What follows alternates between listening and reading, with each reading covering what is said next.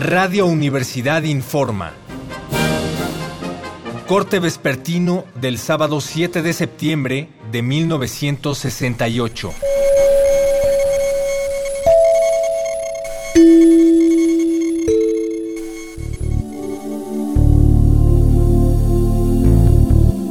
Al igual que con el caso de Valentín Campa, la coalición de maestros pro libertades democráticas solicitó hoy al presidente que se ponga en libertad al ingeniero Santos Bárcenas. Miembros de la coalición informaron que se le negó la libertad a la que tenía derecho desde marzo del año pasado con base en el siguiente dictamen. El reo mantiene una ostensible rigidez e intransigencia en sus ideas. No ha demostrado arrepentimiento ni enmienda y la cárcel no ha modificado su personalidad. Más aún, Santos Bárcenas admite que no han cambiado sus ideas y que las mantiene con una orientación avanzada.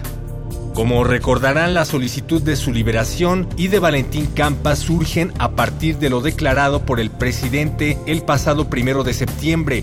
En el capítulo quinto de su cuarto informe de gobierno, el Ejecutivo negó la existencia de presos políticos en el país y dijo que de haberlos giraría órdenes para su inmediata liberación. Han surgido dos noticias más en el transcurso de esta tarde. Una de ellas es el inusitado anuncio de la Dirección General de Aeronáutica Civil. Este dice textualmente lo siguiente quedan prohibidos hasta nueva orden los vuelos de avionetas sobre el Valle de México, ello con el propósito de evitar que por ese medio se distribuya propaganda ofensiva no solo para las autoridades, sino para el pueblo de México. Y en información de este momento, un gran número de personas ha comenzado a reunirse en la Plaza de las Tres Culturas Nuestros reporteros nos informan que en menos de una hora se celebrará en este lugar un mitin del CNH. Seguiremos informando, siga pendiente de los reportes de Radio Universidad.